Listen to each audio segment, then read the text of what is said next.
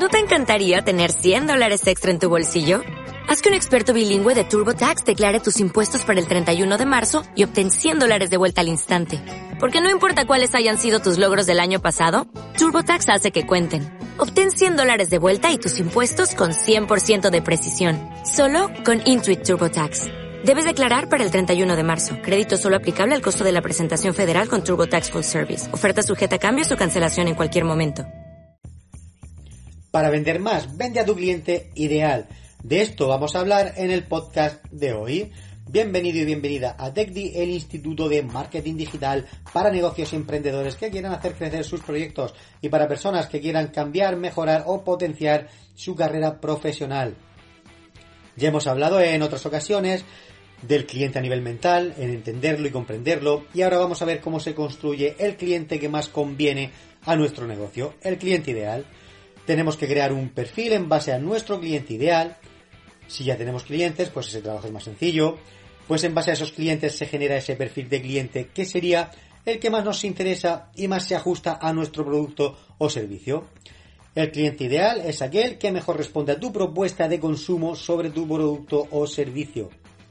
Un negocio debe usar las estrategias para atraer al cliente ideal y repeler al que no lo es el hecho de que cualquier persona te pueda comprar no quiere decir que cualquier persona sea tu cliente. Nuestro negocio no existe para todo el mundo, sino para tu cliente ideal. Un gran error de los negocios, muy típico, es tratar de venderle a todo el mundo. Tienes que encontrar tu nicho, público objetivo, con características y necesidades similares, homogéneas, y centrarte en tu cliente ideal, basando tu estrategia en diferenciarte hacia ese nicho aunque parezca que hay muy poquita gente en un nicho, por pequeño que sea, realmente hay mucha, mucha, mucha gente. Como ejemplo te voy a poner una empresa que envía mierdas a domicilio. Pensarás que no van a vender una mierda, ¿no? Mejor dicho. Pues bien, esta empresa existe y además funciona muy bien. De hecho, está ya presente en varios países. Y no me refiero a mierdas de juguetes, sino mierdas auténticas, de verdad, de animales. En serio, podéis buscarlo en Google, que la vais a encontrar. No estoy de coña, eh, Google nuestro, gran amigo, tecleamos empresa que envía mierda hasta domicilio y nos va a aparecer. Por lo tanto, eh, lo que me refiero con este ejemplo es que tu propuesta tiene que provocar posicionamiento y la gente pues a veces tiene que quererlo o no quererlo. Ahora viene pues la pregunta del millón.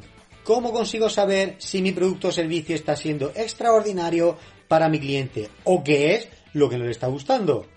Una forma de conseguir feedback, opiniones de nuestros clientes sobre nuestro negocio, nuestro producto y nuestro servicio son las encuestas. Y aquí debemos ser abiertos de mente y aceptar la crítica para poder detectar fallos y mejorar la experiencia de nuestros clientes. Y aquí debemos de ser abiertos de mente y aceptar la crítica para poder detectar fallos y mejorar la experiencia de nuestros clientes. Las encuestas pueden ser anónimas, realizaremos aquellas preguntas que se ajusten a lo que queremos conocer desde fuera, desde el punto de vista de nuestro cliente, la satisfacción con lo que ofrecemos y qué es aquello que podemos mejorar. Esto es un arma muy valiosa que nos da unos datos de un valor incalculable.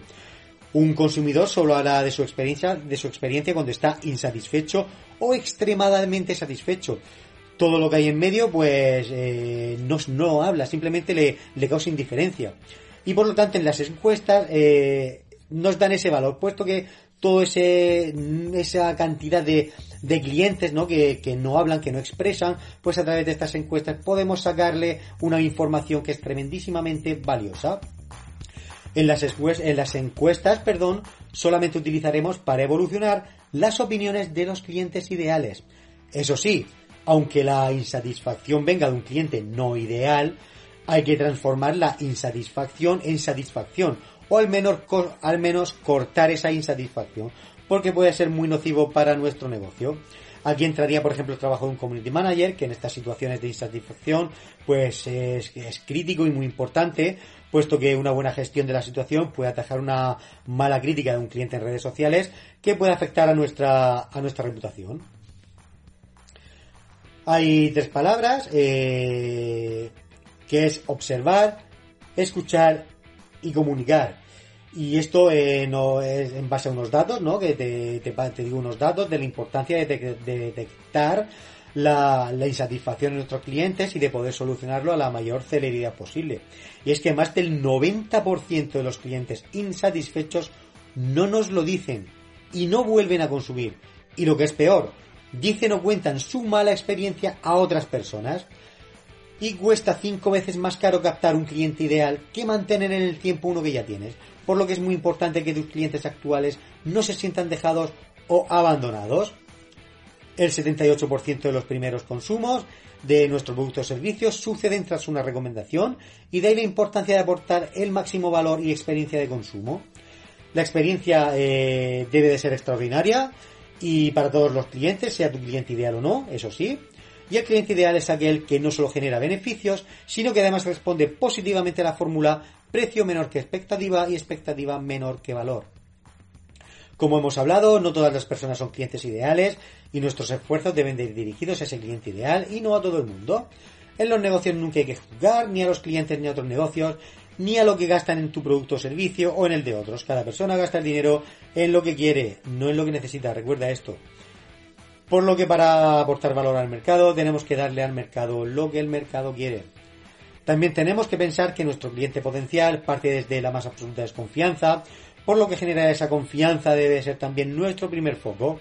Detecta emociones negativas, problema y plantea emociones positivas, solución, sin hablar del producto en sí mismo, sino de lo que va a experimentar al consumirlo. Detrás de un problema siempre hay una oportunidad.